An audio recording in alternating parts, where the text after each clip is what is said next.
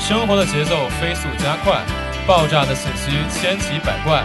有趣的东西好像有点看不过来。那不如就现在听听这个电台，不用担心时间不多，因为我会长话短说。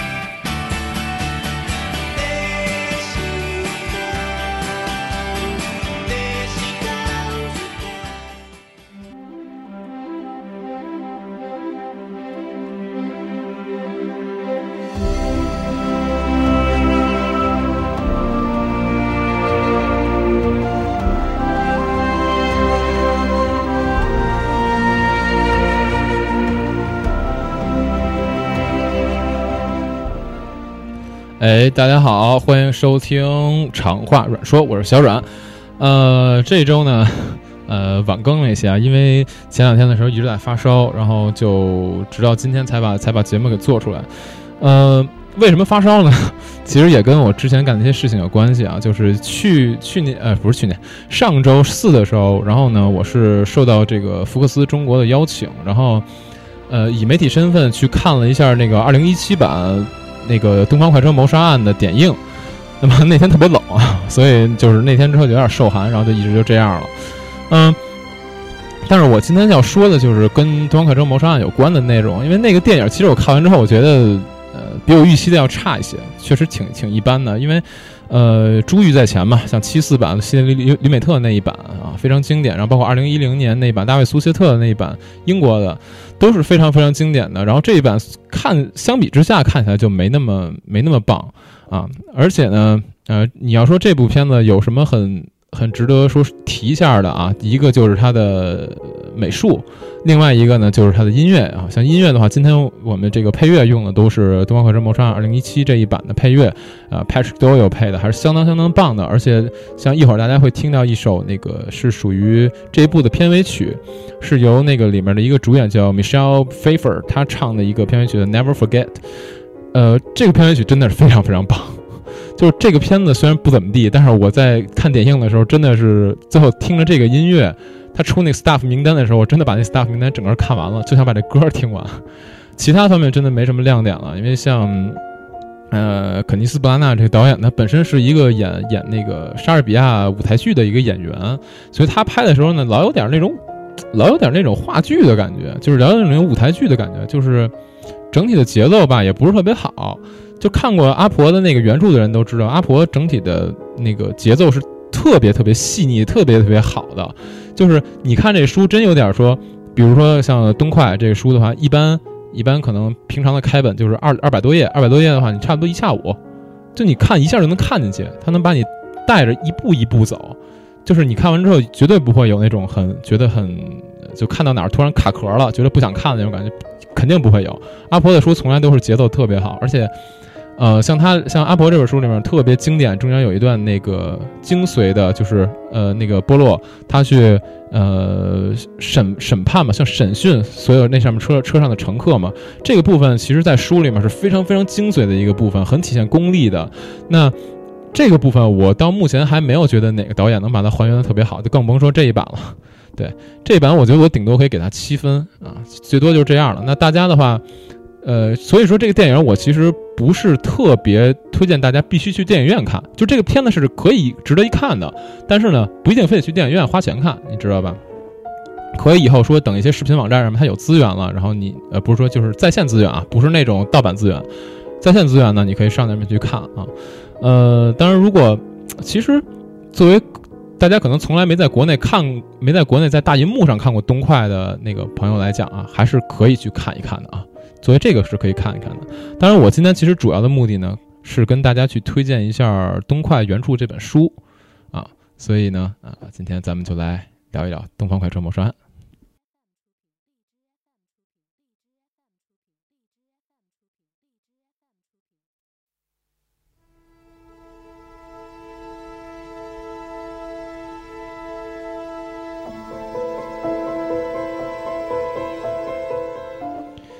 一看我 刚才的音乐起的有点慢了，没事啊，嗯，但是在刚刚才这一部分呢，我想先来聊聊东方快车是怎么回事儿吧，因为可能大家对于东方快车这件事儿本身没有一个概念。我聊完之后呢，大家可能就明白东方快车为什么会被选为一个比较特殊的场景去发现这个事情啊。那提到光东方快车呢，我们可以追溯到一个人叫乔吉斯·纳吉麦克。呃，这个人他在一八六九年的时候呢，就乘船来到过美国。当时，当时因为有一个工业家嘛，就是当时工业发展嘛，工业家有一个叫乔治普曼，然后他是刚刚设计出了呃火车历史上的第一架这个琴卡车厢。所以琴卡车厢就是那种比较舒适可以睡觉的那种火车车厢，你知道吧？因为像以前那种旧一点的火车，它可能都是座儿。然后还特别狭窄，所以整体那个火车的体验不是很好。但是没办法，那时候交通就这样，你我要么坐车，要要么坐火车，要么坐船，没别的选项。嗯，然后这个这个当时普曼的那个车厢出来之后呢，有钱的那些旅客，他可以花比头等车厢更贵的那个费用去坐这个，呃，去坐这个琴卡车厢，因为可以体会到非常非常舒适的环境。而当时的这个纳吉麦克就注意到了这一点。那么到七四年的时候呢，当时这个新技术引入了欧洲。那么，呃，巴黎那个时候正好也跟维也纳之间签了这个卧车的行驶协议嘛，所以纳吉麦克当时就抓住这个机遇，直接在巴黎呢开了公司。那么进口了很多高级的那种琴卡，就开始试运。他为什么就想抓住这个机遇呢？因为他当时是注意到吧，就是很清楚啊，就是有钱人他们对于那个火车上啊独立空间，包括豪华装潢以及专业的那个旅行服务的一种追求。因为有钱人他肯定对吧？他对这种东西肯定是有追求的，因为吃喝不愁，平常生活什么的无所谓，对吧？那纳吉麦克呢，就是。通过这个分析，他就打破了以前所谓那些传统，把车厢呢全部都改装成那种非常非常精致的装潢，比如说什么会客厅也好啊，然后餐车也好，都改的特别精致，像餐厅一样那种感觉。然后呢，那种那种体验，那种感觉绝对是非常典雅和尊贵的。同时呢，他还培训了一大批专门为了上流社会服务的这种乘务人员，就跟以前那种非常邋遢的乘务人员不一样，形象很端正。整洁，而且非常有礼貌呢，还会说很多国家的语言，因为这很重要啊。那个时候，你想想在欧洲，他们说的语言都不一样，那你如果没有一个会说多国语言的乘务员，你怎么去为上流社会服务呢？对吧？那他的这种思想就同时满足了十九世纪末那个时候心腹阶级所渴望那种身身份认同，因为心腹阶级他不是贵族啊，那他需要这种身份认同。那么。没落的贵族呢，他同时需要拼命去维护自己旧日的荣耀，这样一种呃，怎么说呢，叫挣扎的心理吧。这样的服务，它会同时满足两个群体的心理，所以是一种非常高明的手段。那么到了一八八三年的时候呢，首列东方快车从巴黎就开往了维也纳，全程呢差不多是一千三百一千三百五十公里吧，差不多。然后呢，时长。接近应该是二十八个钟头，反正倒是倒是没有想象的那么快，但是也还可以了啊。这个车呢一经推出，就整个轰动了欧洲，当时所有的这些媒体啊争相报道，而且随后没多久呢，啊，他们的终点又延续的更远，就直接到了这个君士坦丁堡，也就是我们现在说的伊斯坦布尔，成为了真正真正意义上的这个东方快车啊，它真的是从西到东了哈。嗯，那么。但是后来呢，这件事发展的不是那么顺利。到一九一三年的时候呢，我们大家可能学历史比较历史比较熟悉的人都知道，那个时候正好爆发了这个巴尔干战争。巴尔干战争呢，就是当时一些巴尔干那部分的叫巴尔干同盟嘛，反土反土同盟，然后他们跟这个土耳其就开战了啊。那么由于一些政治的原因啊，这个东方快车当时的行程就只能被截断到布达佩斯。那截断到布达佩斯，其实就跟没有也没什么特别大的区别了，对吧？那。这件事儿之后呢，呃，我们更熟悉的一战就爆发了。那么在一战那个期间呢，其实这些豪华车厢呢，更多是被啊用作德国政府高呃德国政治高层的一些旅行的作用，就不是说像我们刚才提到的这个东方快车的功能了啊。那么到一九一八年的时候呢，德国当时战败了嘛，然后这个法国的这个福煦元帅，他跟德国其实就是在东方快车上签署了这个停战协议。那么就由于这个在一战当中的特殊意义，那么在一战结束到二战发生之前这二十几年的时间里面呢，东方快车发展就进入了一个非常牛逼的巅峰时期。那么当时可能在隔一年吧，我记着一九一九年的时候，意大利跟瑞士，呃，跟瑞士边境当时有一个新普伦隧道，这个新普伦隧道当时是正式竣工，呃，于是呢，这个东方快车就有一条新线，从法国的港口城市叫加莱出发，南下穿越瑞士啊，途经比如说意大利啊、南斯拉夫啊、保加利亚啊等等这些国家，最终呢抵达伊斯坦布尔，有了这样一条叫呃叫辛普伦东方快车。那么辛普伦东方快车就是东方快车谋杀案这个东方快车谋杀案的故事所发生的地方。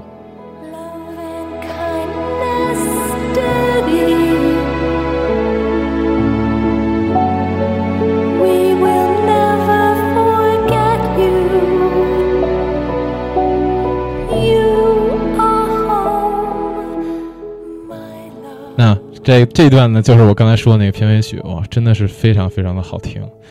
嗯，说回《东方快车》吧，《东方快车谋杀案》呢，我觉得应该是大家最为熟知的这个推理作品之一了。你就算没听过，多少也看过，呃，不是不是，你就算没看过，多少也听过，对吧？哎呀，说反了啊。那么这部呢，这部作品其实是一九三四年的一部作品啊，一九三四年的作品到现在。依然有着非常非常高的地位，很多人都把它捧为神作嘛，对吧？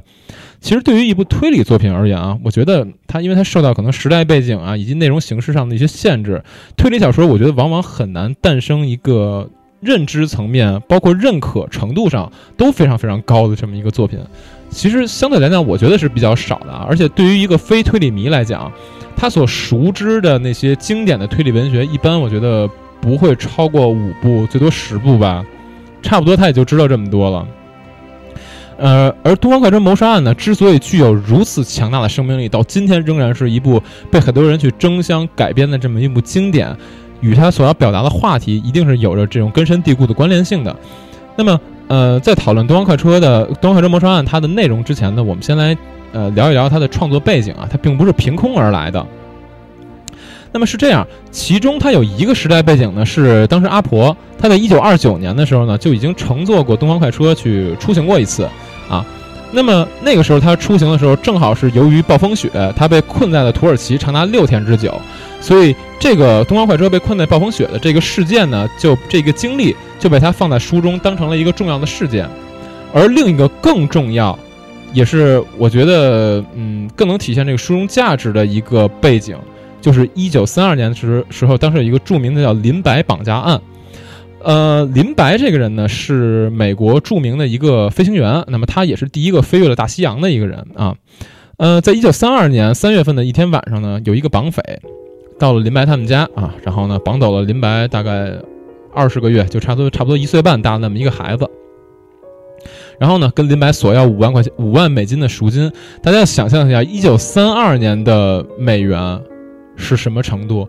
这个具体的我不知道，但是我记得算过，好像可能更早一点吧。更早一点的时候，一美元到现在的话，应该相当于差不多十八美元左右。反正这个这个通胀的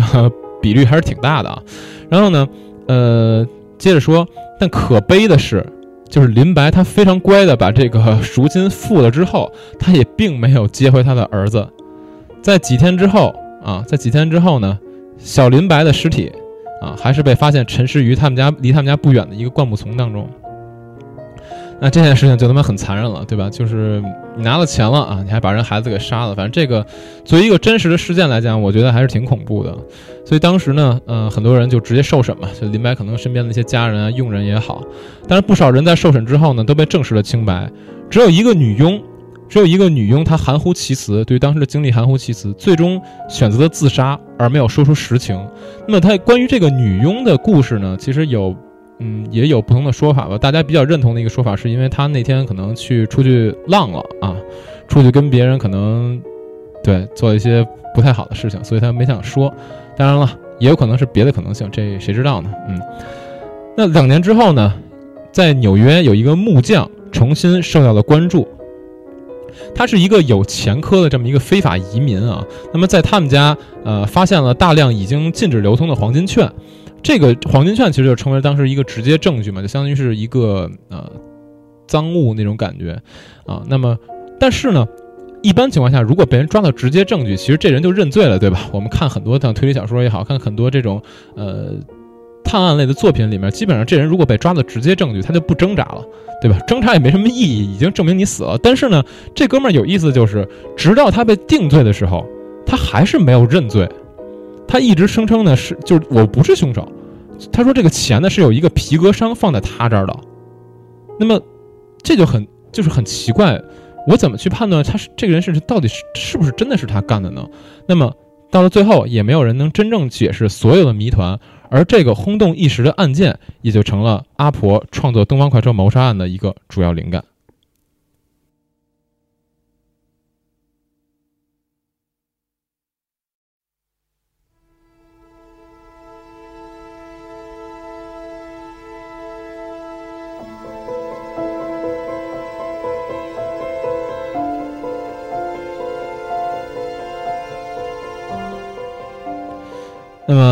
回来说说有关《东方快车谋杀案》这个小说的故事吧。《东方快车谋杀案》的基本框架呢，就是以刚才我所提到的那两个事件作为了一个背景。那么简单来说说这个故事。呃，这个故事呢是说阿加莎笔下的一个非常著名的侦探，就是波洛啊。那么波洛呢，他在了结了一个案子之后呢，本来打算暂时停留在伊斯坦布尔。但是呢，呃，人家那边又有新的要求，说让他赶紧紧急的返回英国去帮人家解决另外一个事件啊。那么，于是波洛呢就不得已乘坐了当晚的这个东方快车，准备要返回英国。嗯，可是出现了一些很奇怪的事情，就是在当下那个季节里面，按说东方快车上应该没什么人，就是应该没什么人去买那那那个时候东方快车上面的票。但是呢，那天晚上却异常的爆满，就是他想找一个。空空的那种呃卧铺都比较难啊，可能还是腾了半天吧，在书里面就是腾了半天才给它腾出来啊。那第二天用餐之后呢，一个叫雷切特的美国是呃美国富豪就找到了波洛。其实他们在之前已经见过了啊，但是不是说是见面，就是他们在呃那个城市里面的时候，他曾经见过这个雷切特一面。但是对于雷切特的印象呢，呃，并不是很好啊。那么，这个雷切特当时是找到波洛呢，然后就跟波洛说：“嗯，有人威胁他，有人威胁要杀掉他，然后希望波洛呢去帮助他。呃，但是波洛呢，出于对这个人的厌恶吧，就是其实就是觉得他的面相不太好，出于对这个人厌恶呢，就拒绝了他啊。但是呢，就在那天晚上，列车上呢就发呃发生了一些比较嗯严重的事情。第一件事就是列车被大雪所困，这个就是刚才我们提到的那个阿婆的第一个经历嘛。”啊，那么更更恐怖的一件事，在在那天晚上呢，车里面出现了很多诡异的事情。这诡异的事情我不太好不太好讲，就是比比较复杂，就是在车厢里面可能出现了一些呃奇怪的响声啊之类的。然后就是，然后还有一个什么穿着奇怪衣服的女人啊，这个东西呢，大家要是感兴趣，去书里面看。这诡异的事情我这 儿不是特别好用嘴说啊。那么隔了一日的清晨。雷切特就是刚才提到那个法，呃，刚才提到那个富豪，被发现死在了他的车厢当中，身中十二刀。但是呢，很有意思的是，在那个案发现场留下了大量的线索，而且这些线索你懂，你都能分析出一些东西来。可是，可是就是说到这儿，可能你觉得特别简单啊，但其实不是，因为那个特别奇怪的一点是，刚才那十二道刀伤呢，你能明显的看出来，这不是一个人干的。因为有的刀伤呢，它深到已经把脏器破坏了，可能深到已经，呃，就真的已经成为破坏性、致死性的那种伤害。但是呢，有的仅仅只是一些擦伤而已，它可能只是非常轻的那种伤害。就在至少在书里是这么描写的啊，所以你能明显的感觉出来，这并不是一个人干的。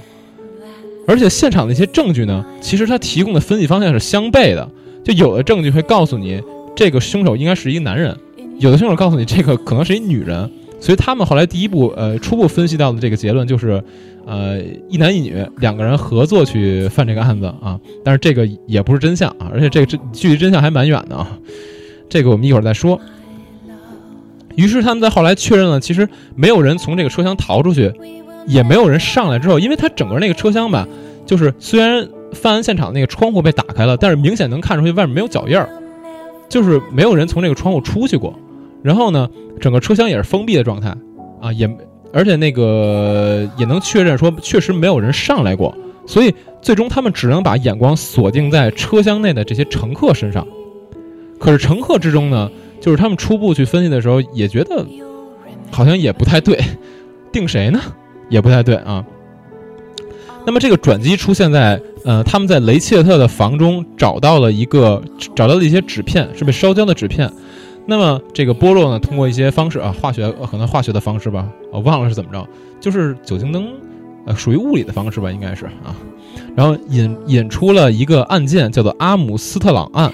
这个案件呢，基本可以等同于刚才我提到那个林白案件，基本等同。但是在这个书里面，呃，应该比林白那个案子还要更残忍一点。对，那么同时，他通过这个案子，他同时明确了雷切特的真实身份，然后也从此找到了破案的出口。哎，差不多就是这样的一个剧情。那么，呃，其实你大家可能觉得听到这儿听起来觉得还是一个普通的那种推理作品，就感觉好像设计的玄玄乎乎的呀。前面这个谜题特别悬，然后呢，到最后哎，一点一点就把这谜题解开了。这跟推普通的推理小说有什么区别呀？那有区别的地方呢，就在于《东方快车谋杀案》呢，它之所以伟大，就在于这部作品到了最后，它虽然给了你一个。非常非常震惊的结局，就这个结局，如果你第一次看，你从没有看过这部作品的影视化，包括这个作品的原著这的时候呢，一定觉得是很震惊的。但是，呃，就是相相较相较其他很多小说，把这种精密精妙的谜题作为卖点而言呢，到了结局之时，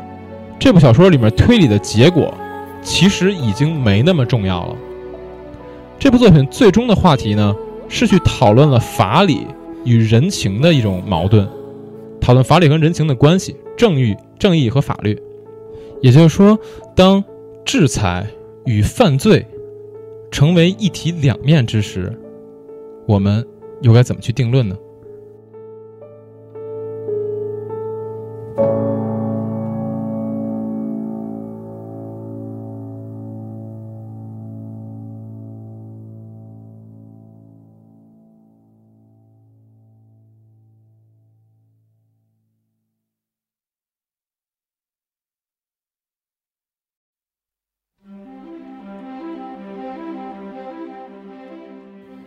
刚刚提到这个话题呢，就是一个永恒的话题，就是如果一场犯罪，它本身就是为了一种正义的制裁，那么这个犯罪又该被如何去看待呢？其实阿婆在这个书中给到的给出的一个答案呢，是相对开放的，就是他没有做特别特别多的一种批判之类的，就是说，嗯，嗨。我觉得大家还是自己去看书吧，因为我说的这点也只代表我自己的理解而已。嗯，那而一个答案啊，就这样一个答案的一个诠释，便是每一版东快当中最精彩也是最值得关注的部分，就是关于法理与人情、正义与犯罪之间的这个关系如何去定夺，就是每一版东快的这个影视作品里面你最需要去看的这一点，就是它这个部分呈现的是什么样子的。就代表他这一部作品的一种态度。那么，呃，我可能想提一下，就是二零一零年大卫苏切特那一版的东快。那么这一版实际上，他对于波洛的诠释会比阿婆笔下那个波洛相对更严肃一点点啊。那么对于刚才我们所提到的那个话题，他说出了这么一句话，叫“法治的精神必须高于一切，即使它有失公允，你们也应该重拾信心。如果法治一旦被破坏，”整个社会，整个文明世界，将无处栖身。那么，这是一种对法律的高度尊重，而这种尊重呢，不禁让我想到了，呃，就是苏格拉底，啊，苏格拉底是因为主张无神论嘛，当时被抓了，被抓了小辫子，所以给判死刑了。那么，其实，并不应该，就这种事情并不是应该发生的，就是他做的事情呢，呃，判他有罪，并不是一件正义的事情。而且呢，当时他确实也有机会逃离吧，就是他的弟子们都给他把所有的那种机关啊，把所有的东西不是不是机关，就是把所有该通道的东西都通到了，就是保证苏格拉底一定是可以逃走的。但是呢，他苏格拉底没有选择逃走，嗯，他跟他的弟子说：“我被国家判决有罪，如果我逃了，那么法律就得不到遵守，就会失去它应有的效力和权威。”当法律失去权威，正义也就不复存在。苏格拉底的选择呢，是去尊重法律。可是，呃，可能可能放到现在吧，就是我们去想，法律被尊重了，但善良又被谁尊重呢？罪有应得的这种惩罚，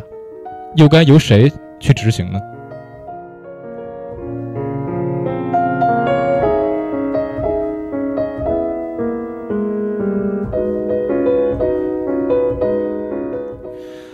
其实说了这么多啊，可能对于没看过《东方快车谋杀案》原作的朋友来讲呢，有点儿，